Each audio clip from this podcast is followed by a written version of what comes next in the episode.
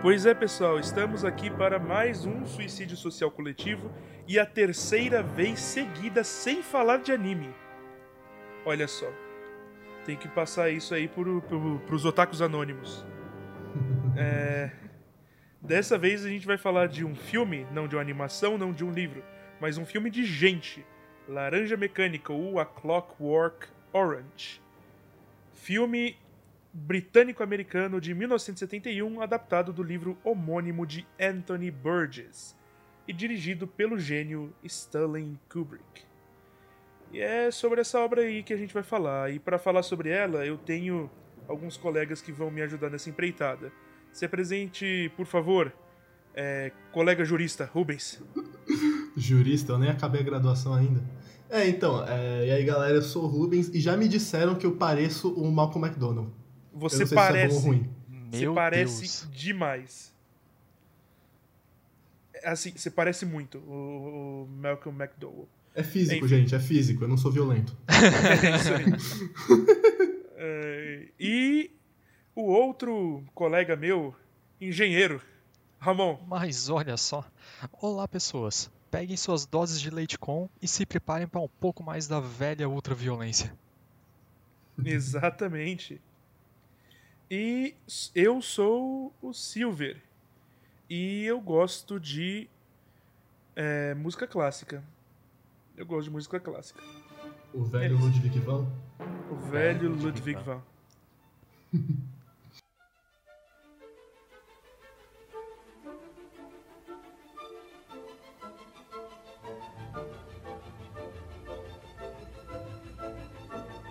E é sobre esse filme que a gente vai falar um filme maravilhoso, na minha humilde opinião, é um dos melhores filmes da história, está na minha lista de filmes preferidos.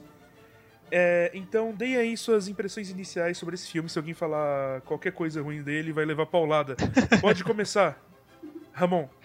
Bem, a minha relação com a Laranja Mecânica começou pelo livro, na verdade. Eu li o livro, deve fazer o que agora? Uns 6 ou 7 anos, alguma coisa assim. Eu tenho a sensação que tudo que eu falo que eu já vi, eu li faz 6, 7 anos, tá? Mas, ok.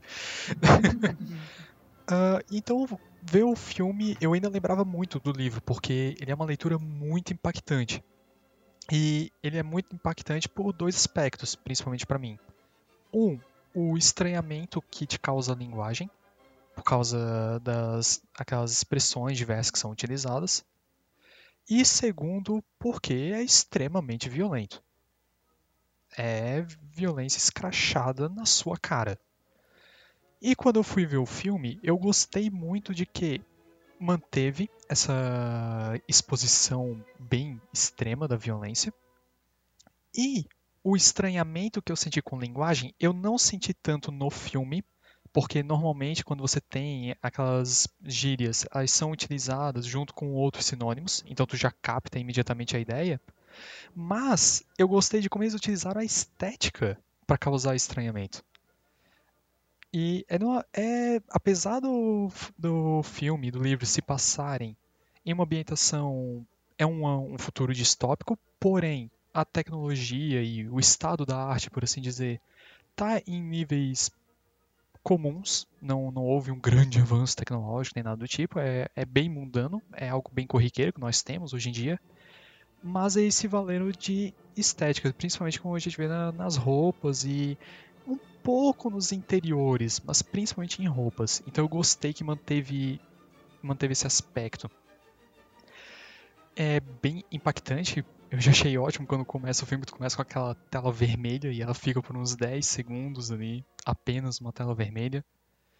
Um filme forte, um filme que discute questões muito bacanas, sobre principalmente, obviamente, o comportamento, a behaviorismo e filosofia comportamental. Mas é um filme muito bom, cara. É muito impactante mesmo. E tenho certeza que vai render uma boa discussão aqui. Perfeito. Rubens. Aqui, ok.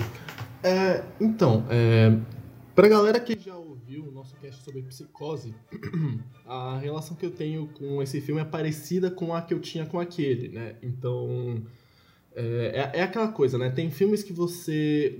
Eu já falei isso, né? Mas tem filmes que você assiste não necessariamente porque. É, eu não digo nem porque você quer assistir, mas não necessariamente porque é, é uma arte ou porque você assiste para, teoricamente, entre aspas, passar o tempo. Você assiste como um dever de formação cultural, né? Você assiste como uma maneira de ganhar repertório. A minha relação com esse filme é, é, é assim também. Eu assisti justamente para ganhar repertório. Se eu não me engano, inclusive, eu acho que eu assisti ele com Silvano, inclusive. Eu, eu não sei se eu lembro, eu não, é, eu não lembro de fato, né? Mas eu acho. Então, é, esse filme, é, e eu, eu, lembro que eu assisti ele não só pelo filme, mas pelo diretor dele, porque porra, o Stanley Kubrick é um diretor, um desses diretores, né, que você tem que ter contato com o trabalho dele como repertório cultural, né? Você tem que é, faz parte da formação, teoricamente da formação esperada de, é, que você faça e, a, e de fato a a maneira como ele dirige esse filme é muito é, é muito impactante, né? O Kubrick ele puxa a, ele puxa atenção para a direção em praticamente todo o filme que ele faz, né? Esse, o Iluminado é, e, e, e, e outros trabalhos, né? Uh, eu lembro assim, a relação que eu tenho com esse filme é, é estranha, assim, o filme é muito bom, tá? Entre essas passagens, vocês não pensam que eu te diga que, que eu te diga que Laranja Mecânica é um bom filme, é um excelente filme. Mas eu lembro que eu achei esse filme muito estranho na época, nas primeiras vezes que eu assisti. Muito estranho, primeiro, pelo fato dele ser muito violento, é uma violência que impacta. Né? A gente vai provavelmente falar daquela cena do, do Singing in the Rain, né? Mas pela maneira como ele retrata a juventude. Porque assim, tem uns filmes que imaginam uma juventude distópica, aquelas distopias é, que são fora da nossa realidade, né? aqueles futuros que são fora da nossa realidade, né? É, tem um monte de filmes que fazem, sei lá, o grande futuro de 2005, o grande futuro de 1997. E, e sempre a previsão dos caras é meio fora em alguns pontos. Aqui nesse filme ela é muito estilizada, né? É, eu não acho que o Kubrick acharia que no futuro todo jovem ia usar protetor de saco e cola branco. mas. Mas é, eu lembro que isso causa, me causou muita estranheza, né? É, a maneira como eles falam, a maneira como eles se vestem, a maneira como eles tratam da própria vida, né? É, a maneira como eles, a relação que eles têm com a violência e depois a discussão que esse filme trata sobre é, sobre é, reabilitação de criminosos, né? Ou pelo menos a tentativa patética que eles têm de reabilitação. É, mas esse filme, então, de novo, né, esse filme suscita discussões muito importantes. É, ele suscita questões muito, muito, muito complexas e ele suscita isso de uma maneira muito é, muito dois pés na porta, tá ligado? Muito tapa, so, é, muito tapa na cara e gritaria, tipo, ele não ele quer te mostrar um bagulho e ele te mostra mesmo, tá ligado? Ele, te, ele não quer te ele, ele não quer ele não usa eufemismos. E isso é uma coisa muito boa, porque eu acho que a mensagem se ele tentasse fazer isso, a mensagem dele ia ficar meio, meio perdida, meio turva. E, e outra coisa, né? É, eu nunca. Ainda bem que a gente tá. Inclusive, ainda bem que a gente tá com o Ramon, né? Porque eu nunca, conhe, eu nunca tinha conhecido ninguém que tinha lido o livro desse filme, né? É... Mas olha só. Então, né, é, eu, eu nem sabia que esse filme tinha livro. Assim, eu demorei muito para saber que esse filme era a adaptação de um livro. É esse filme e Clube da Luta. Foi um choque, inclusive. Então, eu não sei como é a. Como, é, é, como esse é um trabalho de adaptação. Se o Kubrick fez uma adaptação boa, se o Kubrick mudou uma, ou se foi que nem o Iluminado, que ele mudou partes fortes do livro que fez o, o autor odiar o filme, tá ligado? Eu não, eu não sei disso, a gente vai saber isso no cast. Quase. É, mas esse filme, é, uhum. esse filme é muito bom, esse filme é muito mais do que muito bom, esse filme é muito importante, tá? Tal como Psicose, ele é muito importante de se ver e se discutir, né? É, então, bora lá falar, vai ser da hora. Então, minha primeira experiência foi com o filme.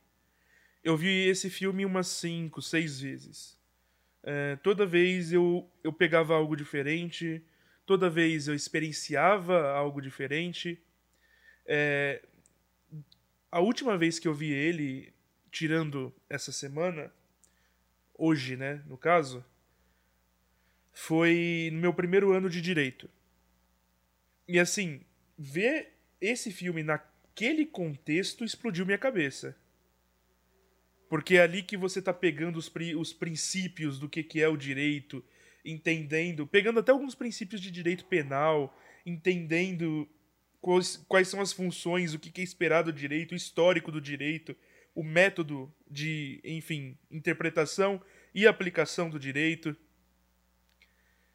Você começa a entender aquilo, você começa a, a entender a crítica que é feita esse método, você começa a estudar todos esses mecanismos e eventualmente é, e eventualmente você começa a produzir não só o direito, mas a produzir essa crítica. E, e esse filme ele me caiu como uma luva nessa é, nesse contexto. Porque ele não é só. Ele é uma, ele é uma crítica. Ele, ele atira para todos os lados, né? Em termos de crítica. Ele não é só uma crítica à, à, à psicologia behaviorista, é, a tratar seres humanos de uma forma meio pavloviana, né? Coloca o sininho, é, toca o sininho, dá comida, dá choquinho. Essa coisa meio. É, essa coisa até um, até um pouco degradante. Ele não é só uma crítica a esse tipo de. esse tipo de processo. É, ao estilo de uma psicologia do, do século XX, da segunda metade do século XX. Mas ele também é uma crítica ao sistema penal, quais são as é, quais são os limites, uh, o que, que, é esperado do sistema penal. E eu acho que o, tanto o Burgess quanto o Kubrick, que fez a escolha de adaptar esse, esse, esse livro e entrega é, essa coisa excepcionalmente, o que eles fizeram foi: vamos fazer essa discussão sobre o direito ou sobre os limites do direito penal, mas não vamos fazer ela sobre a perspectiva é, de que temos ali uma pessoa que foi injustamente condenada. Porque é sempre isso, os exemplos, né? Não. O Delard ele foi justamente condenado. Ele é um criminoso. Ele é um criminoso, ele é um sociopata, ele é um estuprador. E ele gosta disso. Vamos pegar esse cara, submetê-lo a essa lógica desse sistema penal deturpado e vamos mostrar ao nosso público o quanto isso é degradante até para ele. E fazer o nosso público, e olha só, simpatizar com o estuprador. Ver o quão poderoso é isso? É uma mensagem, é uma mensagem extremamente arriscada. Assim, é uma mensagem arriscada de se passar hoje, imagine em 1971 é uma mensagem extremamente arriscada que mexe muito com é, a bile das pessoas, as pessoas ficam raiva, é, cheias de raiva. Eu acho que seria até mais perigoso passar essa mensagem hoje, né? Depois da, depois da nossa, nossa grande. Até no Brasil, né? Nossa grande é, onda dos programas Pinga Sangue. Então, aquele programa Cidade Alerta, é, Brasil Urgente, o programa Canal Livre do Amazonas todos esses programas aí, é, Balanço Geral, todos esses programas aí que, que, que se viram e, re, viram e se reviram na lama da, da degradação humana, que é o sistema penal e que é a violência no Brasil. Agora você pega isso e, e, e, pega essas coisas, enfim, é, é um filme estadunidense, mas ainda assim, pega esse mundo em que a gente vive e transmite uma mensagem como essa quais são os limites em que o sistema penal ou a psicologia comportamental eles podem chegar. Quais são os limites? Para algumas pessoas esse limite não existe. Vamos, e assim, vamos gerar reflexão nessas pessoas, pegando uma pessoa deplorável, que é o Delord, Vamos pegar, pegar uma pessoa deplorável, fazê-la passar por esse sistema e no final fazer você ter simpatia pelo sofrimento dele. Ou seja, vamos humanizar a discussão a, usando a ultraviolência, usando a violência extrema, a violência gráfica na tela de cinema. Eu acho isso genial, genial. A cada, a cada momento esse filme ele é extremamente bem calculado. Ele entrega esse sentimento. É, enfim, passou-se a minha discussão apaixonada, meu discurso apaixonado. É, vamos voltar pro filme, né? É, em termos é, em termos narrativos, eu diria que o filme é perfeito. Assim, eu, eu, não, eu não consertaria ele em nada em termos narrativos. Eu acho que é, é extremamente arriscado o uso da, da, da língua, né? O Netset. É, o, que é uma mistura de, de russo com slang inglês. É, e, e, é, uma, é uma mistura maluca de, de, gírias, in, de gírias inglesas com russo. É, o, é... o, cara inventou a própria língua ali. Os caras inventam o próprio. E você vê que. Eu não lembro se isso é implícito ou se é tipo que cada gangue tem o seu. a sua língua própria, tá ligado? Tipo, cada um inventou seus próprios slangs, mexeu com um monte de. com um monte de línguas existentes. Tipo, é, é algo padrão daquele mundo, né? Cada um faz. Cada um faz o teu. Sim. Eu, eu... E a gente vê esse mundo aí, né? Esse mundo distópico de gangues. Gangues e delinquentes juvenis é, que formam seus grupinhos com roupas combinando. Cara, grupo. É, filme de gangues com gangues hiper estilizadas é meio que um subgênero da época, né? 70, 80. Não, tem vários filmes assim. Outro, outro que eu lembro da cabeça agora é Warriors. Eu ia falar, né? É dessa época também, né? É, anos 70.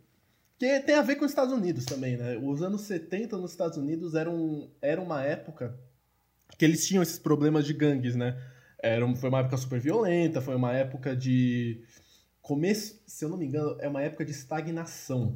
É, até o, o Hobsbawm fala disso, né? Os 30 anos gloriosos do capitalismo acabam nos choques do petróleo. Os choques do petróleo são no. Se eu não me engano, eu não lembro se eles são no começo dos anos 70 ou no final, acho que são no começo. É, então era, era uma época, mas, mas mesmo assim, né? É, tinha era uma época em que os Estados Unidos especificamente, né, tinham problemas de violência urbana forte. E isso acaba caindo pra arte, né? O Warriors, aquele filme do Charles Bronson, que ele é um vigilante, que foi feito um remake com o. o com o. Caralho, com o cara do. Ah, eu esqueci o nome do ator. É o cara que fez Duro de Matar.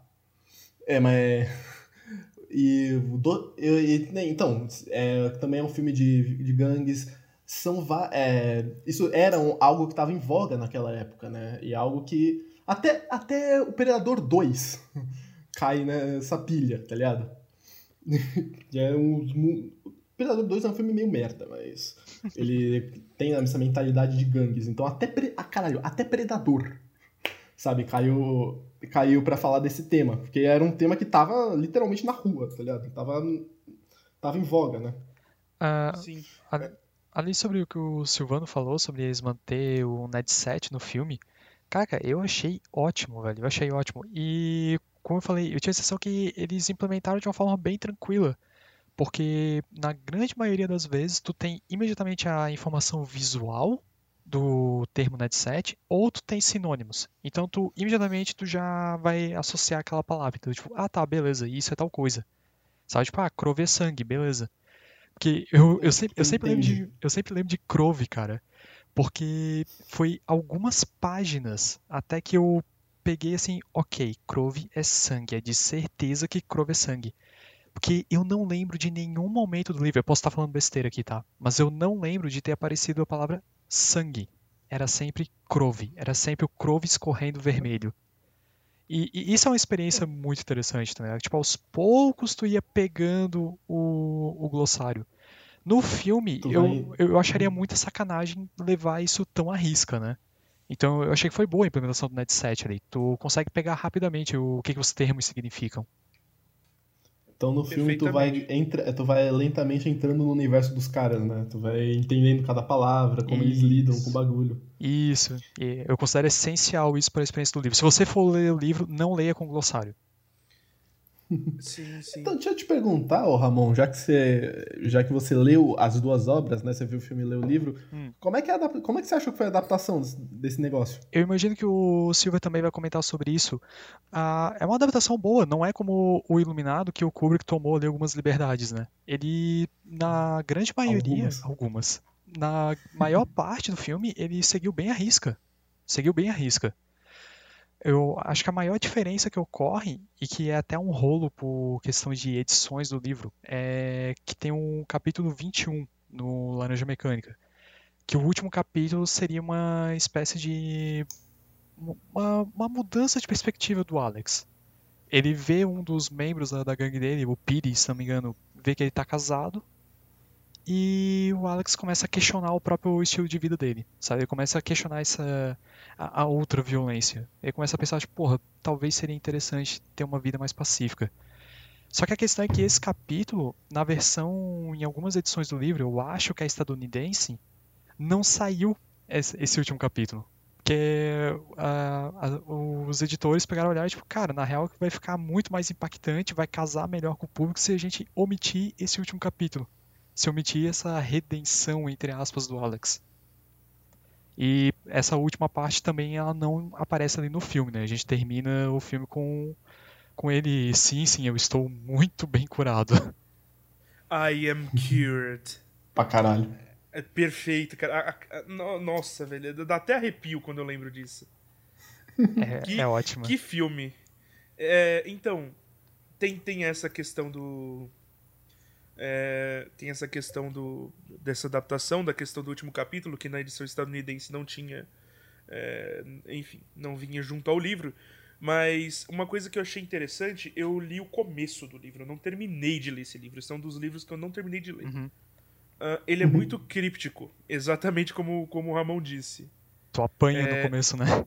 Tu apanha demais, velho, para entender entender a primeira frase. Eu achei que tinha um erro de, de tradução. Eu tava no meu Kindle, fui lá e troquei a versão, troquei o livro para ver, tipo, para ver para ver qual era, tipo, se tinha, se era um problema de, de edição mesmo. Mas não, não é, o livro tá era assim mesmo. É, essa porra, me venderam aí o livro errado, caralho. eu acho que, porra. Inclusive, eu acho que é um livro que se beneficia muito se lido na sua língua original. Já que ele tem essa brincadeira com a linguagem. É, eu ainda quero fazer é... essa experiência. Ainda, so, então, ainda sobre a adaptação, eu só queria ressaltar mais um ponto. O, apesar do filme, ele obviamente ser bem violento, como deveria ser, hum, o livro, ele ainda consegue ser mais escroto que o filme, cara. Porque teve uma cena ali que eles deram uma aliviada. Vocês lembram Caralho. da cena onde o Alex ele tá numa loja de vinis, encontra duas garotas e leva elas pro, pro quarto dele? Hum, Sim. sei, tô ligado. No livro, nessa cena, são duas meninas de 10 anos de idade e Caralho. ele droga elas e estupra elas. Caralho. É, isso é terrível de ler, porque tu já teve aquela cena na casa do escritor, onde ali tu já pensa, cara, que ser horrível, né? Que ser humano abominável. E o... ele faz de novo, né? Ele consegue ser pior ainda. É, realmente o autor assim, ele te faz sentir um desprezo e um ódio extremo pelo personagem ali. E, é, e assim, eu achei é, é, hum. arriscado também, né? Nossa, absurdo, né? Pensa no escândalo. Eu, pelo, no filme eu achei até de bom grado que não, não teve essa cena novamente, porque é abusar muito da, do mesmo recurso, sabe? É, o filme tem a, aquela cena do Singing in the Rain que já causou. Eu lembro, eu lembro de ouvir, de ler as histórias de backstage desse filme. Não, é, essa é famosa, né? O, o cara que, que cantava essa música no original, né? O cara que cantava o Singing in the Rain, eu esqueci o nome dele mas enfim, relevante, é, ele ficou putaço, ficou putaço com essa cena, porque, porra, usaram a, usaram a, a música que eu cantava pra, pra uma cena de estupro, porra. Ele. Não, e ele ficou putaço, ele quis, é, ele quis fazer mil coisas com o filme, ele quis processar o Kubrick e os caralho. Até o, Malcolm McDonald. É, tem, tem a história, né? Que o, que o Malcolm McDonald foi num foi num restaurante depois do filme ter estreado eu, e esse cara tava lá, acho que é o Jim Carrey. Eu não lembro o nome do. Jim do Kelly, não é Jim Carrey. Jim Kelly. A minha memória é uma porra. A minha memória é uma merda. Eu, eu tenho problema de lembrar nomes. Uhum. Mas não, o, o, cara levantou e foi embora, tá ligado? Ele viu o Malcolm McDonald lá, aí ele falou, mano, não vou ficar no mesmo ambiente que esse, que esse bosta. É, Sim, levantou e foi embora. Mas assim, mas essa cena é genial, né? Vamos uhum. comentar da, dessa cena primeiro assim. Os drugs, né? Eles, eles invadem a casa desse escritor. É, e eles, enfim, estupram a esposa dele. E, mas enquanto eles estão violentando os dois, o Michael McDowell teve a ideia genial de parar e, comentar, e começar a cantar Singing in the Rain, cantando na chuva. I'm singing in the rain, I'm Isso foi a escolha dele. O Kubrick, ele adorou. Ele adorou, ele, ele di- disse, né, tipo, existe essa, essa lenda de que ele fechou a gravação naquele dia e saiu correndo pra secretária falando, tipo, pra comprar os direitos da música. É porque tu- tem tudo a ver com o personagem, né? Tem tudo a ver com o personagem. Você vê como os caras. Como pra eles aquilo é terça-feira, tá ligado? Os caras estão lá casualmente, literalmente, casualmente. Não, mas não é, É. só isso, casualmente. E isso já mostrava, tipo, no amor do cara pelo Beethoven. Mas não só casualmente. O contraste Isso. é uma É. cena de contraste. Ele puxa a gente. Singing in the Rain é uma música bonitinha. E famosíssima, né? Todo famosíssima, uma música bonitinha. Ela evoca alegria, ela evoca, tipo, amor, ela evoca carinho. Aí você vê essa uma música dessa, sincron... sincronizadamente cantada numa cena como aquela, é, é impactante demais. E assim, e não existe trilha sonora nessa cena. Uhum. É tudo diegético, é só a voz do McDowell.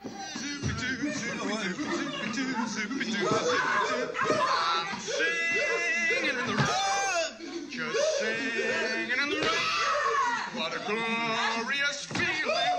I'm happy again. I'm laughing at clouds so dark up above.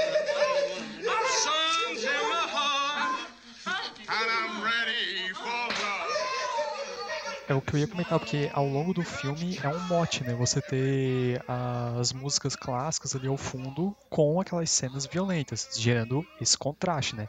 Você tem, digamos, algo erudito, algo culto, algo esperado de seres humanos e civilizados, ao mesmo tempo que tu vê o pau comendo solto. E com- Ao mesmo tempo que os mesmos seres humanos civilizados são uns lixos de ser humano, são uns merdas, né? Sim, mas é, como o Silvio falou, nessa cena ali em específico, o que deixa ela ainda mais forte é porque não tem trilha sonora no fundo. Você só tem ali os sons, ah, o próprio Malcolm McDowell cantando e os sons de pancada e grito, né? I'm singing in the rain. Aí uma pancada, tipo, na hora. No, I'm singing in the rain. Ah. Velho, isso é. Isso é. Isso é insano. Isso é... E assim, e eu gosto muito. Eu gosto muito do Kubrick por conta disso. E assim, eu vou fazer outra crítica aqui. Eu vou perder um monte de ouvinte. velho. Aí, vamos lá. Outra crítica à nossa juventude moderna. Por que tem que estar tudo tremendo? Por que tem que ser tudo câmera na mão? Por que tem que estar tudo girando? Por que tem que estar tudo, tipo, explosão, Michael Bay, e você não entende nada que tá acontecendo, a lógica visual vai pro inferno? O Kubrick, ele, ali em 1971, a cena de violência extrema, sabe o que eu vou fazer? Eu vou estacionar minha câmera aqui e eu não vou mudar ela de posição durante 10, 20 segundos. Sabe? Sim, sim, é, É isso. isso é magnífico, né? É, realmente fica só aquela câmera estática e você vê a ação se desenrolando. E além de. Dá até certa agonia, tipo, fala, Isso. corta, velho. É- É que assim, Justamente gera- vamos ter... gera esse desconforto. E além disso tudo que a gente já falou, depois tem ainda a parte com a, a própria esposa do escritor, onde mostra bem cheio de paciência, sabe? Super tranquilo ali o Alex, sem pressa nenhuma. E, e, gera, e realmente isso te gera uma angústia extrema. E é ótimo que a cena seja dessa forma. Tipo, ela tá cumprindo muito bem o seu propósito. Não, assim, vamos pensar. Geralmente, assim, tem, tem filme que a câmera tremida é, é só pra ma- mascarar uma cena mal coreografada, tá ligado? É só pra mascarar corte e, e, sei lá, uma cena que foi mal feita. Mas ah, eu acho que. E assim, é, provavelmente alguém que, é, que é, manja mais de cinema vai. É, vai falar. Pode falar da outras mil. mil. é, mil motivos e manda e-mails, mas é, eu imagino que, essas, que essas câmer- essa ideia de câmera tremida seja pra tentar te colocar na te colocar na violência. Então, tipo, tá acontecendo uma coisa super violenta e a câmera E a câmera tremida é o caos, né? Você mexer, é, para literalmente mexer com, com você, né? E a ideia de não fazer isso não só é para você ver, né? Porque o cara quer que você veja com todos os detalhes, mas é porque porque para te colocar nos, nos, outros personagens, né? Tirar da situação em si, colocar como os personagens estão encarando aquela situação. E pra eles, de novo, é terça-feira, tá ligado? Então eles estão totalmente totalmente relaxados com aquilo, eles estão totalmente ok com, com essa. Sempre provavelmente não é a primeira vez que eles fazem isso, definitivamente não é a última. E ele e essa câmera, né, praticamente uma, uma, câmera de teatro, né, aquela câmera que fica ali e, e mostra todo o cômodo. É, eu imagino que a, a ideia, né, a ideia por uma das ideias por trás disso seja justamente, né, para dar essa sensação de entre muitas aspas calmaria, né, essa sensação de algo que de algo que é a rotina dos caras, né? O, o cara filma um estupro como se filmasse alguém escovando o dente. Tu... Porque o cara estupra da mesma maneira como escova o dente, tá ligado? Tu sabe o que me passa pela cabeça, Rubens? Uh, esse lance da câmera tremida, agitada, é principalmente para você se sentir na ação, né? O nosso cinema ele uhum. passou a envolver muito mais ação. Então você tem ali aquela uhum. câmera com vários movimentos, corta para cá, corta para lá, treme daqui, treme dali, que é como se você fosse mais uma pessoa participando. Ele está tentando te trazer para dentro do filme dessa forma. Mas quando você uhum. tem essa câmera estática, como dessa cena no, no Laranja Mecânica, a relação que fica para mim é tu é totalmente passivo com relação ao que está acontecendo na tela. Não importa o quanto hum, aquilo te revolte, não importa o quanto aquilo te cause náuseas, tu não pode Você fazer. Tá parado, né? Exato. Você não pode fazer nada. Exato, não pode fazer absolutamente nada. Dane-se o que tu tá sentindo. A cena vai continuar a se desenrolar com toda a paciência do mundo. E tu não pode fazer absolutamente nada sobre isso. Sim. Sim. Outra cena que, que a câmera estacionada me, me deixa muito. Assim, muito feliz dessa escolha é a, a cena depois da, depois da loja de discos, né? Uhum. uhum, é. uhum. Cara, o William Tell não vou ouvir da mesma forma. Cara, eu comecei a rir muito. Ele estaciona a câmera e ele deixa tudo acontecer. E, e assim, é, é, é, brilhante. Tipo, e, e, vamos lá, câmera rápida. Vamos, vamos, vamos acelerar esse negócio aqui. Eu vou, eu vou, e eu vou mostrar tudo com a câmera estacionadinha aqui. Cara, que, que lindo. E aí, que cena maravilhosa. E as sincronias com a música, cara. É, exato. É, não, o trabalho de mixagem não. de áudio desse filme é fantástico. Que é tudo. Não, não só é mixagem tudo... de áudio, mas também a, a. Assim, vamos lembrar, a coreografia, né? Sim, sim. Tem que. Uhum. Tem a direção. Assim, como Kubrick sabia em que momento da, da câmera acelerada ia sincronizar com a música. algum editor ficou horas e horas ali para fazer o que o Kubrick queria. Ou, faz isso, fez como ele faz sincronizado. Faz. Te fode aí, tá ligado? Aí o cara ficou lá uma noite inteira para isso. Ou o Kubrick fez como ele sempre faz, fez 170 takes. Até chegar no take perfeito. Não, é, a, a é mulher que faz a, a esposa do Jack Nicholson no Iluminado que o diga, né? Que o cara faz Nossa. do jeito que Shelley Duval. Shelley Duval. É... Essa menina saiu com PTSD de trabalhar com Kubrick. É, deve ter saído mesmo. Né? É, tendo flashback de guerra, né? Tipo, é, olhando a câmera. Enfim. No caso, assim, esse, esse filme é, é, é, fantástico em vários sentidos, né? Ele estaciona e mostra. E é isso. E veja. Essa coisa, né? Seja cúmplice. Você não, tá, você não é só passivo, você é cúmplice.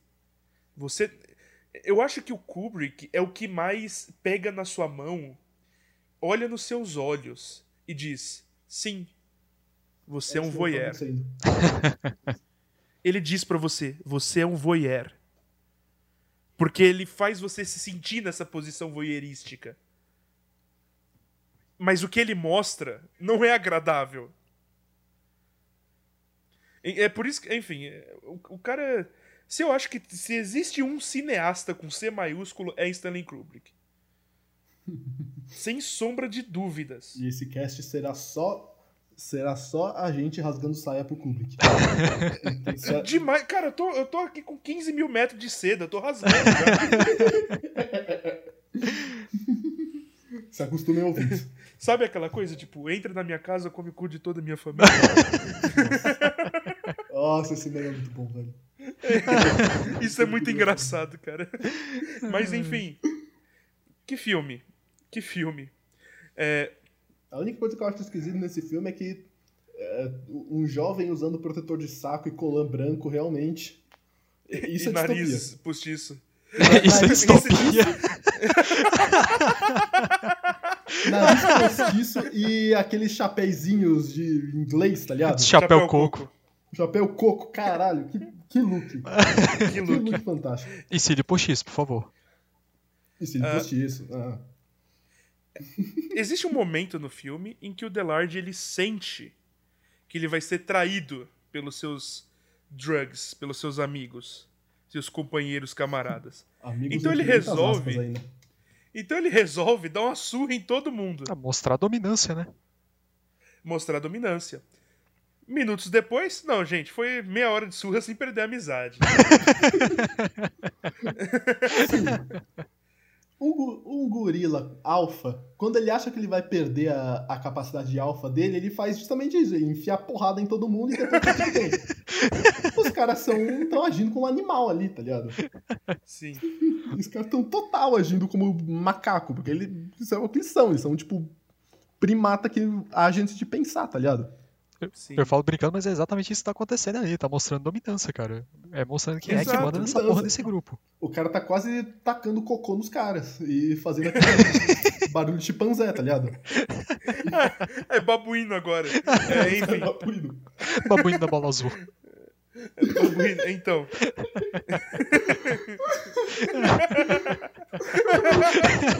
É o macaco da bola azul. mano. é o protetor de saco que é azul, né? Cara Enfim. pega esmalte. Caraca, pinta, tá velho, eles só ligado? sabem. eh, Quer dizer que eles só sabem quem é o líder depois que eles tiram aquele protetor de saco. Exatamente. É por isso que eles usam protetor de saco, né? Pra você não ver o que tem embaixo. Exatamente. 3kg de É, esmalte lá. azul que tem naquela merda. Meu Deus, estamos elevando muito o nível. É... Meu Deus, eu adoro o nosso podcast, olha só. É, per- Todos os inscritos que a, gente já, que a gente já perdeu, a gente perdeu quando a gente falou da rasgação de seda pro inscrito? Depois disso, fi, é lucro. Inscrito, Rubens, é podcast! Ah, Podcast! foda-se. Foda-se. Eu vi que eu errei e eu continuei mesmo assim. Vocês entenderam o que eu quis dizer. Vemos aqui que o Rubens é um homem de orgulho. Vamos lá. Enfim. Vamos falar do momento de quebra de toda essa. Enfim, de- existe essa, essa grande. Esse grande. Essa grande introdução, né? Que é mostrando as ações do Delard, as, as ações do grupo dele. Enfim, de forma extremamente fantástica. É, Enfim, uma violência crua, nua e, e- e grotesca. Eu não acho que é um filme que eu recomendaria pra qualquer um. Definitivamente. É, definitivamente. Ele tem essa trocação com o grupo dele e eles acabam criando a emboscada pra ele. Enquanto, numa cena é, tipo, quase cômica, ele tenta, é, mais uma vez, estuprar uma mulher. Tava fazendo yoga, alguma coisa assim. Dentro de uma casa. Os amigos deles fogem e chamam a polícia pra ele. Na, na verdade, ela, ele bateu na porta, foi dar aquela desculpinha de ah, o amigo meu tá quase morrendo, pipipi, popopó, posso usar o telefone. Aí, tipo, ela não, não fez nada. E daí ela voltou pra dentro da casa e ligou pra polícia, tipo, olha, veio um cara aqui falando uma parada bem parecida com a da notícia de ontem à noite. Aí a polícia, tipo, ah, não, porra, beleza, então vamos mandar uma viatura aí. Hum, sim, é é a cena que ele é preso, né? E Sim. aí no que o Alex tá, tipo, saindo da casa, porque ele acabou assassinando acidentalmente a mulher, aí o pessoal pega e, tipo, bate com uma garrafa na cara dele e sai correndo. Sim. You're a murderer. Cara, no é- final, essa. os amigos dele viram policiais, né? Sim. Aham. Pra você ver como esse Bizarro, sistema é mano. doentio, né? É, então, você vê que não é só a juventude que tá fudida nesse mundo, é o mundo inteiro. Então, ele é preso. E a cena da interrogatória é perfeita, né, também. Quando ele chega lá, ele fala: Não, eu sei meus direitos. Os policiais jogam ele no chão. Aí vem aquela câmera de baixa, né? Uhum. Mostrando ele como mais os policiais como, como colossos em cima dele. Ele apanha pra caramba. E, e- e é fantástico quando ele, quando, ele, quando ele tem noção do que tá acontecendo, que ele não vai ter direito nenhum. E que. E assim, e o, o policial puxa o cabelo dele, olha nos olhos dele e You're a murderer. Sorrindo assim, tipo, tremendo a voz. Você é um assassino.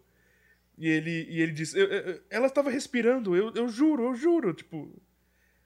É, assim, é excelente essa cena. Eu, go E aí a gente tem a quebra, né? eu, gosto, Ficção, ficção, né? eu gosto bastante dessas cenas em primeira pessoa que a gente tem ao longo do filme, cara. São muito boas. Sim, Não, são então, é, o que eu falei antes é se aplica aqui, né? Você vê que a violência do, das gangues não é só das gangues, né? O mundo inteiro caiu na ultraviolência, né? Tanto, e o sistema e de novo, né?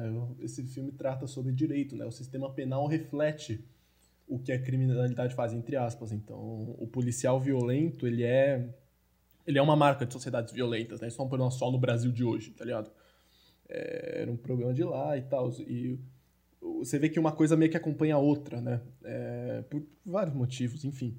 Daria casts inteiros só, só disso, mas a questão é que o Alex, o Alex e, o, e a gangue dele, a, a gangue do Color Branco, não é um caso isolado. Nem, nem entre as gangues, nem na sociedade no geral, né? É, tanto o Estado quanto uh, tanto o Estado quanto a sociedade no geral acompanha essa essa espiral de merda que, é- que o mundo se tornou que, esse- que esse mundo mostrado pelo Kubrick virou, né? E É nessa, foda.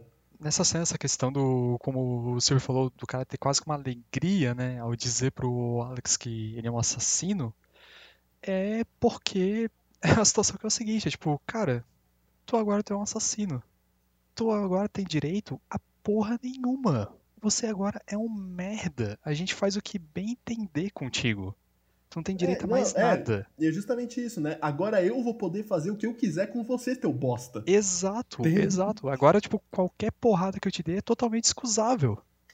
Eu tenho carta branca. Aham. É que nem zumbi. É que nem zumbi. Matar zumbi é, é matar sem culpa, tá ligado? Sim. Ninguém, ninguém tem pena de zumbi, ninguém tem pena de criminoso. E, e, tipo, essa, que- essa questão vai aparecer ainda mais, no, principalmente no último ato do filme. Sobre como Sim, ele é um ex um ex-detento, a sociedade não quer mais nem saber dele. Tipo, dane-se, ficou aquela marca. É, é um ser humano horrível. É alguém que deveria ser retirado permanentemente da sociedade. Sim. Inicia-se essa segunda parte, assim, com esse, com esse impacto, né? You're a murderer. E Não, ele entregue à polícia. é- E assim, Antes da gente falar, é, tem, isso tem precedente, né? E, de novo, né? Coisas específicas de Estados Unidos. É, o estigma de ser detento, de ser ex-detento, de ser criminoso é muito, muito, muito mais forte lá do que aqui, porque lá é escrito em lei, né? Tem estados em que, é, em que ex-detento não vota. Em que o cara, se o cara for, eu acho que na Flórida é assim, e não só na Flórida, tem outros estados, mas eu lembro da Flórida. É, ex-detento perde, ele, você literalmente perde sua cidadania. Ou seja, ser cidadão lá não é um direito, não é um direito inalienável. Ele é um direito ganho, tá ligado? Você tem, é, eu acho isso muito louco, velho. Você tira a possibilidade de uma pessoa ser cidadã, só isso já é, só isso já é fucked up, tá ligado? Só isso já é, Uhum. já é horrível. Não interessa o que o cara fez, tá ligado? E justamente, né, você ser ex-detento, é, assim, é muito difícil a gente falar isso com o Alex, porque o Alex é objetivamente uma pessoa ruim, mas na vida real não existem só Alex no, no sistema prisional, nem no brasileiro, nem no norte-americano, mas é, você tirar, você tira direitos de uma pessoa é, muito, muito claramente, né, a lei tira direitos dela e você espera que o cara que o cara se se torne, sei lá, né, vire um membro produtivo da sociedade e, com, e ainda mantém o estigma nele, é, é, é complicado, ah, sabe? É- essa- toda essa discussão é complicada. eu não acho que falar do Alex seria complicado, Rubens, porque essa é a proposta do filme, entende? Uhum. Sim. Pegar o pior exemplo possível. E assim, né, direitos, falar de direitos humanos, direitos humanos é engraçado porque é pra todo mundo, né? Ele é pra mim, pra você, pro Ramon e também é pro Alex. Sim. Todo mundo. Então, tem que ter, né? O cara tem que ter a- as garantias da lei, mesmo ele sendo o pior ser humano possível. Né? E ele é submetido a esse sistema penal e ele vai se sendo degradado aos poucos. E eu acho que o filme ele faz essa, essa gradação muito hum, de forma muito interessante. Por exemplo, quando ele é submetido à, à revista e à entrega de, seus, é, de suas roupas, de suas coisas, antes de entrar dentro do sistema prisional. To- Toda essa, sequen- toda essa sequência ali é muito boa mesmo, né? Com- Começa aos poucos, tipo, é primeiro tipo, ah, você vai responder todo mundo aqui com o senhor. Tá vendo aquela linha ali? Fica atrás daquela linha. Sabe? Bota o bota as coisas direito na mesa. Não é pegar e largar assim não, bota direito. Agora vai pra lá, começa a tirar a tua roupa. É, é realmente bem aos poucos vai re- é quase como se fosse retirando entre muitas aspas a humanidade, sabe? vai submetendo ele ao sistema. É tipo, abaixa a cabeça e obedece. Exato, exato, é isso. É, é perfeitamente. E ele entra nesse sistema e ele percebe que existe um jeito de ser de ser aceito. Não só de ser aceito, mas ele, ele parece ter um interesse em sair dali, mas também parece que ele tem um interesse em, é, em, em, em voltar a ter a vida anterior dele. Ele tem esse interesse. E ele encontra esse interesse na religião. E ele, ele. E assim. E é um interesse meio dúbio, né? Não acho que seja dúbio. É bem avacalhado. Sim. Que na verdade ele tá ali. Não pelo, pelo amor a- a- ao livro, né? Não pelo amor à Bíblia ou à religião ou ao protestantismo pregado por aquele, é, por aquele pastor. Mas ele tá ali porque ele sabe que é um- uma, uma boa forma dele sair dali o mais rápido possível. Não, isso ali eu, eu acho muito interessante porque tem. Eu tava lendo umas coisas de Skinner ultimamente e. Foi Skinner? Meu Deus, eu não lembro mais. Mas eh, falar sobre. Eu provavelmente tô falando bosta. Mas era alguma coisa sobre instituições de controle, sabe? E ali tu tem um caso em que o Alex tem várias instituições de controle que falharam em justamente exercer controle sobre ele. A família não foi capaz de exercer controle sobre ele. A escola não foi capaz de exercer controle sobre ele. O Estado, através da polícia, não foi capaz de exercer controle sobre ele. O sistema prisional focado na punição, como é aquele ali que a gente viu, não foi capaz de surtir efeito sobre ele. A religião não- também não foi capaz de surtir efeito sobre ele. É um caso muito curioso. É tipo, todas as instituições elas estão falhando ali em realmente mudar uma. Em provocar uma mudança na forma como o Alex se, se porta, como, como ele vê a vida. O interesse pela religião dele é muito curioso, porque o que ele gosta na Bíblia é as passagens onde tem luta e sexo. É, é isso que ele gosta, é É isso uma que é bacana. O, o É é- uma coisa que ele gosta no mundo ainda. Ele mudou na- não mudou nada, sabe? Exato, ele passou por todas as instituições, elas tentaram modelar o comportamento dele e todas elas falharam. Todas elas, elas falharam? Eu não acho que todas elas falharam. Hum, Eu acho que ele desenvolveu um aspecto dessas instituições, um aspecto que elas são hipócritas demais para reconhecerem em si mesmas. uhum, Então, assim, a violência que ele sofre, tudo, a violência que ele sofre ali é, é, é contrastada de uma, é, colocando ele com a violência que ele comete no começo do filme. Não só a violência física, mas depois a, é, a violência psicológica que ele vai sofrer. Ele passa por esse sistema, ele começa a ser é, tutorado, digamos assim, por esse pastor. E surge uma pequena oportunidade de ser uma cobaia de um experimento. A reabilitação, aham. teoricamente, né? Experimento de reabilitação. E que nos traz aquela cena icônica, né? Dele de olhos abertos, com. com é, um cara com botando pedaços colírio de ferro. olhos. É, não, o, o olho o olho impossibilitado dele fechar, com o cara atacando colírio. Aí ele tá vendo, ele tá vendo alguma coisa horrível, acho que ele tá vendo o campo de concentração ouvindo Beethoven, tá ligado? E, e tá sendo torturado, ele tá sendo torturado ali. É, é uma, Ele é é- uma das cenas. Uma é dele justamente vendo o campo de concentração com Beethoven e antes, numa sessão anterior a essa, ele tava vendo filmes assim violentos, é, genérico, filme- filmes mostrando cenas de violência e de abuso sexual. Sim. Ele passa por esses. por essas. por esses filmes, né? Vai vendo esses filmes. E é interessante, o, o tal do tratamento Ludovico, né? É, ele é amarrado numa cadeira, pálpebras abertas, e ele vai ver um monte de filme perturbador enquanto ele toma uma, uma série de, de drogas, né? De remédios. Uhum.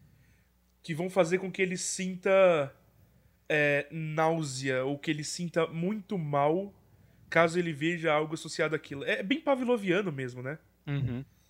Então, olha olha o que- ratinho. Ratinho, tipo, pega o queijo. Se o ratinho pegar o queijo, ele leva choque. Ratinho deixa de comer queijo.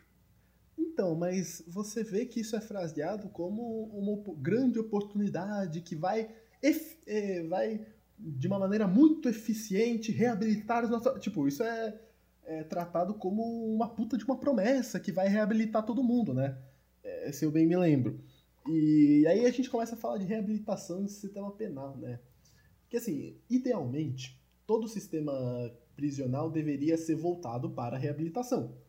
Até porque, né, as prisões, a sua maioria delas são temporárias. Né? Até porque aqui, inclusive aqui no Brasil, né, que a gente não tem ou não tem escrito em lei prisão perpétua, todo criminoso vai voltar para a sociedade. Então, como é que a gente faz isso da melhor maneira possível, né? Como é que a gente prepara esse retorno e reabilita ele? Só que isso é um é muito impopular, porque por vários motivos a gente não gosta de pensar em sistema prisional como reabilitação.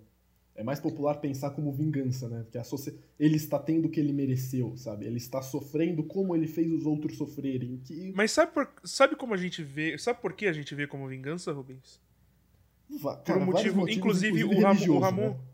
Sim, mas o Ramon ele, ele acompanhou. Eu, eu mostrei pro Ramon e para alguns amigos meus uma das aulinhas de penal, de direito penal da minha professora lá da USP. E ela explica isso.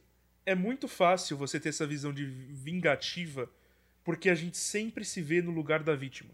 Sim, sim, é natural. Tipo, efetivamente, e o Alex nesse caso é um bom exemplo, porque ele não é um cara preso injustamente, né? Ele efetivamente fez merda. Só que a discussão é toda essa, né?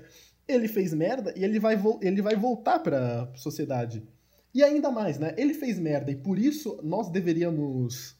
É, nós, nós deveríamos é, fazê-lo sofrer da mesma maneira como ele fez sofrer, o que, o que isso diz sobre a gente, né? E, e se isso é eficiente ou não, porque, de novo, ele vai voltar pra sociedade. Então, Mesmo que não volte, mesmo que não volte, é, ainda mesmo que assim, não o que volte, que isso- a, a éti- a outra questão ética ainda se impõe, né? O que, O que- isso diz sobre a gente, isso é justo, né? Outra coisa, que poder a gente tá dando ao Estado? Uhum. É. Que Até porque, poder. de novo, na Assim, vida eu- real eu- não eu- existem só Alexes, né? Então, assim, eu, eu digo isso direto em, em qualquer, em qualquer discussão. Uma pessoa fala, não, porque eu sou a favor da pena de morte. Eu falo, eu não acho que o Estado tem o, tem o direito de me matar. De tirar minha vida. O Estado tem o direito de tirar minha vida. E Com uma frase- isso, Assim, uma usar, palavra é, mágica. Não, uma palavra mágica de um juiz batendo martelo numa mesa. Você está morto. Eu não dou. Eu, não- eu, não, eu não me sinto confortável, não sei vocês. Não me sinto confortável dando ao Estado esse tipo de poder. Mas mesmo se o Estado fosse infalível, ou se a gente pensar no Estado como a sociedade organizada, o que diz, o que diz sobre a gente, né? É, Então quer dizer que a gente agora vai eh, tornar as nossas prisões pequenos infernos com os nossos, cara, isso é muito, isso é meio- chega a ser meio mesquinho, né? Além de não ser eficiente, tipo, tem vários motivos pelo qual a gente não deveria fazer isso, tá ligado? Por mais que seja Então. satisfatório. E, e eu entendo, eu entendo a satisfação que as pessoas têm em ver os Alex da vida real se fudendo, tá ligado? É, Eu entendo. É uma, é uma satisfação mesmo que o filme entende, Aham. Rubens, não só Sim. você. O filme entende, porque ele volta. Depois que ele passa por esse tratamento e ele É é enxotado pela família, ele volta à casa do escritor, que ele tinha matado a esposa, enfim, ela morreu depois de um tempo, né? Ela Não, foi ele estuprada botou- e deixou. se eu bem me deixou- lembro, é, se eu bem me lembro, ele deixou esse escritor de cadeira de rodas, né? Sim, Sim. o escritor o tetraplégico. O escritor ali, todo, é, enfim, subversivo já é, pro Estado, né? Aquela, aquele Estado que parece um Estado fascista. O escritor que, tipo, é contra esse, essas, é, ess- essas esses wrongdoings, né? Essas, essas coisas que o, que o sistema penal do país dele tá fazendo, com, esse, com essa pessoa, esses experimentos humanos mengelianos que eles estão fazendo com ele, justamente ele acredita que são terríveis. Só que depois que ele ouve o Alex cantarolando, cantando na chuva, Não, E ele a lembra, é esse muito- a foi o vingança é cara? muito mais forte, né? a vingança foi muito mais forte. Ele decidiu colocar ele dentro de uma sala e tocar a música é, em alto bom som a ponto do Alex querer se jogar da janela e se matar. Então, assim, o, o- o filme. o- é por isso que eu falei, esse filme, assim, ele, ele acerta em tudo. Ele não tá só, tipo, apontando pro cara que fez aquilo. Ele tá apontando pro crítico. Crítico, você, você consegue. Você consegue manter seu posicionamento? Se fosse você nessa situação, você agiria como esse escritor? A maioria da, a maioria da população ia falar que sim, sabe? E você. E ainda assim, é, é toda. E ainda assim, a gente sabe racional, racionalmente, a gente tem todos os motivos pra não agir dessa forma. Tem todos os argumentos pra para ser mais humano com os nossos monstros, né? Mas mesmo assim, é emoção, né? Essas emoções de ódio, vingança, elas não são racionais. É, e é fútil você tentar explicar isso racionalmente. Não é, não é. Só que elas são muito, muito fortes. Então é óbvio que o cara vai. Né? É, é muito, é muito natural que o cara, a, a partir da- na- na- do momento que ele sabe que, puta, esse é o filho da puta, ele vai tentar né, torturar o cara. Não é nem, olha que ele nem tenta matar. Ele nem tenta. Ele nem pega uma arma e dá um tiro na cabeça dele, né? É, Ou pede pra alguém fazer isso. Ele vai torturar o cara, tá ligado? Vai torturar o cara pra ter uma. para ele ter a, uma morte prolongada, tá ligado? Tipo, é, é pior, tá ligado? O que eu acho excelente nessa cena ali é justamente porque, com certeza, há pessoas que assistem o filme e pensam, nossa, bem feito pro Alex, mereceu mesmo. Tipo, Porra, foi torturado, foi é pouco ainda. E o fato de que alguém pense dessa forma prova o ponto do filme. Então, É, é, tá justamente provando o ponto do filme. Afinal, o, o que, que é essa justiça que por vezes é, é clamada? É realmente justiça que a gente quer? Ou é apenas um desejo de vingança? Ou só vingança social? Ah, não. É... Não, sim, esse é um dos temas. Que sai o tema central do filme, né? É um filme sobre justiça e sobre direito penal. Até porque, até porque ele é usado em faculdade de direito, como a faculdade da USP, né? Essa faculdade de comunistas. É. Mas, mas tem um outro ponto também que eu queria puxar, que é quando eles estão fazendo a apresentação ali do Alex, né, mostrando como ele foi reabilitado para o convívio em sociedade. E o padre justamente questiona, tipo, mas gente, ele perdeu o poder de escolha? Ele não tá deixando de cometer um ato de violência por entender que isso não é desejável, que isso não contribui para o bom convívio em sociedade. Ele tá deixando de cometer um ato de violência porque ele não consegue. É, ele, tá- ele foi simplesmente mutilado. E por isso ele não pode mais fazer os atos de violência. Ele não foi reabilitado. No final das contas, é o filme falando que ele não foi reabilitado por nenhuma. Exato. Eu estou curado. Ele foi só Eu estou mutilado. curado. No, fi- no final do filme já mostra isso, eu estou curado. E ele sonhando com a cena de ultraviolência. É, o, o Rubens falou justamente a palavra que eu queria: mutilado. Se, Castrado. se isso, se a gente aceita uma modelagem dessa forma com justiça, porra, então corta os braços de- dos prisioneiros. É bem Não mais prático. prisão. É bem mais Não, Não prático. precisa nem de prisão, só atira, só dá um tiro na cabeça de todo mundo, de todo ladrão de galinhas e foda-se, tá ligado? Gente, é, então, eu, assim, eu uso livros do Libgen e transmito aqui pro pessoal da, do, do midiático. Cortem meus braços. Não fala isso. cara. A PF vai vir pra cá. É, são Vai todos ser- livros é, com copyright vencido. Vai ser pre- Tu vai ser preso. pronto? Silvano. vou, vou sim. E- Por, por, por uma infração civil.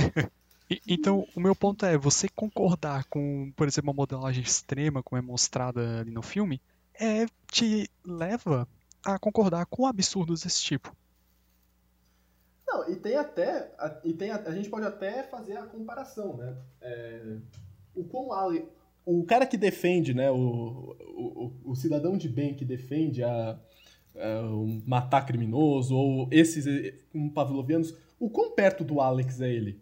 O quão perto do, do policial que fala sorrindo que você é, você é um assassino, então eu posso fazer o que eu quiser com você. É, o, quão, o fato do cara tá, fazer atrocidades do lado da lei faz essas atrocidades serem menores? Óbvio que não, né? Tem uma. Tem, tem uma aproximação que se faz até aí e é uma aproximação muito justa, né? Porque, de novo, né? Se a gente. A maneira como a gente. A maneira como a gente lida com os nossos monstros dizem, dizem quem a gente é, né? E a gente Uhum. pode ser um monstro igual. Né? Perfeitamente. E sim, o, Perfeitamente. o nosso mundo e inclusive o Brasil tá muito cheio de monstros, alguns deles no Planalto. Alguns deles com a faixa no, no ombro. Pois então. É. Pois é. Gente, vocês querem dar as últimas palavras sobre esse filme? Ah, Ramon quer começar? Cara, eu só ia tipo, meio que encerrar esse teu, nessa linha do teu pensamento ali, Rubens, que um, um grande problema que a gente vê é justamente no final que os amigos dele viram policiais. Quer dizer, É, então. eu, eu posso confiar tão cegamente assim no- nessa instituição? Afinal de contas, nós somos a instituição. Sim. Exatamente. Não, sim. É, é, é que a gente falou, né? O, o, esse mundo de gangues, ele não é. O problema não tá só nas gangues, né? É toda uma. É toda. É todo um sistema que se cria ao redor disso que é tão monstruoso quanto a. quanto o que eles querem combater, né? É, O fato é o que o Ramon disse, né? Os amigos dele se tornaram policiais. Porra, é, esses filhos da puta viraram policiais, caralho. E, e é mais que isso. Isso faz, quer dizer, isso faz parte do ponto final do filme, que é justamente essa- discussão que, assim, esse filme é dos anos 70. Faz quanto? 40 anos. E é uma discussão que a gente poderia. que a gente tem que ter, inclusive, agora. E, sendo bem sincero, é um- problema que não vai se resolver tão cedo. Nem no Brasil, nem nos Estados Unidos, nem em lugar nenhum. Então, olha. Assim, assim, vocês realmente, eu acho que vocês não precisam que o midiático, é, que o midiático te digam pra assistir Laranja Mecânica. Assistam esta porra. E sejam melhores do que eu e leiam um livro também. E, de novo, né? É, então. Eu vou ler esse livro. né? Algum dia eu vou ler esse livro. E o Silvano vai acabar esse livro também. Enf- Enfim, é, é o que eu falei no final do cast de Psicose. Essa é uma conversa possível sobre, sobre Laranja Mecânica. Né? A, gente, a gente conversou organicamente, né? A gente deixou o papo fluir. Esse filme tá há mais de 40 anos. E, de novo, clássicos são clássicos por um motivo, né? É, não só assistam o filme, como esse filme se beneficia muito se você é, continuar a discussão, né? Se você assiste com uma galera, se converse depois do filme, veja, veja críticas, leia conteúdo sobre, sobre esse filme assista esse cast. E assim, né? É, passem essa mensagem, porque esse filme passa uma mensagem muito, muito importante, e da qual eu e eu imagino que nós três, três concordamos, né? Que a maneira como nós tratamos nossos monstros diz quem- sobre quem nós somos, né? É isso. Tem mais um ponto que eu lembrei agora que eu queria falar, que eu notei justamente no finalzinho do filme. Porque eles estão implementando esse sistema de modelagem comportamental, porque na- ali na, na Londres do filme, né?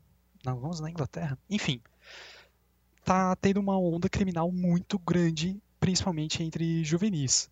E a grande solução que eles encontraram foi essa modelagem, né? Nós, em um ano, botamos o sujeito de volta para a sociedade. E tá sendo um grande mote para reeleição. Mas, É. quando ocorre aquela tentativa de suicídio do Alex, a opinião pública se volta contra o, o governo. E daí o governo começa a mudar o discurso. Não, então a gente vai abolir esse sistema de modelagem comportamental e o Alex vai dizer que não foi por causa do governo que quis suicidar, foi por causa do escritor.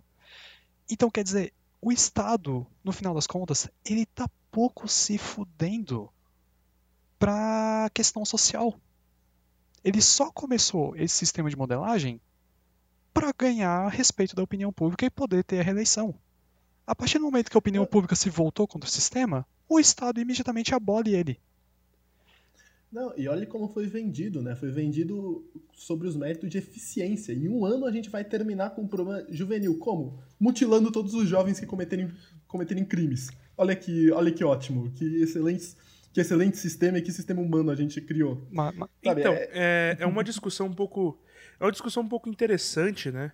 Essa coisa de falar, falar de direito penal em termos de eficiência, quando o objetivo dessa eficiência é acabar com a criminalidade. A gente não tá pensando em todos os elementos humanos envolvidos.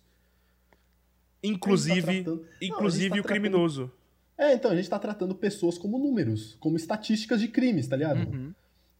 É você fa... De novo, se for, se for pra ser assim, não precisa ter cadeia, não precisa ter crime, não precisa ter porra nenhuma. Só dá uma arma na mão de meia dúzia de miliciano e deixa ele, sabe, matarem um terço da população. tá? Foda-se, vai acabar o crime que é uma beleza. Ou pelo menos vai Sim. melhorar muitas estatísticas. E não vai no final das contas, isso não vai resolver porra nenhuma, tá ligado? Uhum. Você Vai não melhorar tá as adereçando- estatísticas por, por dois anos, né? É. É, dois tá meses. adere- Até Não, elas você não tá voltarem. adereçando o problema de fato. Você tá maquiando as estatísticas pra ganhar o quê? Uma eleição, sabe? Pra aumentar três pontos na opinião pública. É isso aí, ó. É isso aí que eu faço, é isso aí, ó. Ma- mas- É isso aí? Opinião pública é a opinião do meu público. Ei, Olha, eu eu espero, meu. Malditos populistas. Eu espero que com esses casts a gente perca to- todos os bolsominions que algum dia entraram nesse cast. Porra, mas ainda tem? Pau nos seus cus. Pau Eu já expulsei cus, né? eles nos episódios anteriores, Rubens. Não, não. a- os últimos, os três últimos vão, foram embora agora. Vão tarde já. Ai, ai. Aqui todo mundo é comunista. Não, não é. Mas, mas aos olhos do governo é. pois a gente vai aparecer naquela listagem lá deles. Ah, Daqui já, pouco. já apareceu. A Bin, a Bin tá ouvindo. Inclusive, muito obrigado. Muito obrigado Mas- você, agente da Bin, que tá ouvindo nosso cast. Mande e-mail. Inclusive eu sei o seu nome, porque saiu no Diário Oficial. é verdade. Ai, beijo para a Bin, já pensei em fazer concurso público pra vocês. É, beijo pra mim. É, salário é bom. É, É, vamos porra, é lá, pra então. caralho. É, então é isso, gente. A gente encerra aqui essa discussão maravilhosa. Você viu que a gente discutiu menos sobre o filme per se, porque o filme é maravilhoso, assim, não tem mais o que falar sobre, e mais sobre a discussão que ele, que ele aborda. Então, é um filme muito interessante, muito poderoso, tanto politicamente quanto como registro histórico e, e, e cinematográfico. Então, é isso. É, por favor, é, mandem e-mails para midiático.pernóstico.com.br Siga-nos no Twitter, arroba midiáticopod. E vai lá, se você conseguir, se puder. Dê um apoio a esse nosso pequeno projetinho que a gente ama muito. Midiático é, no Padrim. padrim.com.br barra midiático. Sim, a gente conseguiu esse, essa URL marota. Então é isso. É, até a próxima e tchau, tchau, tchau. Tchau! Oh, show! I was cured, all right.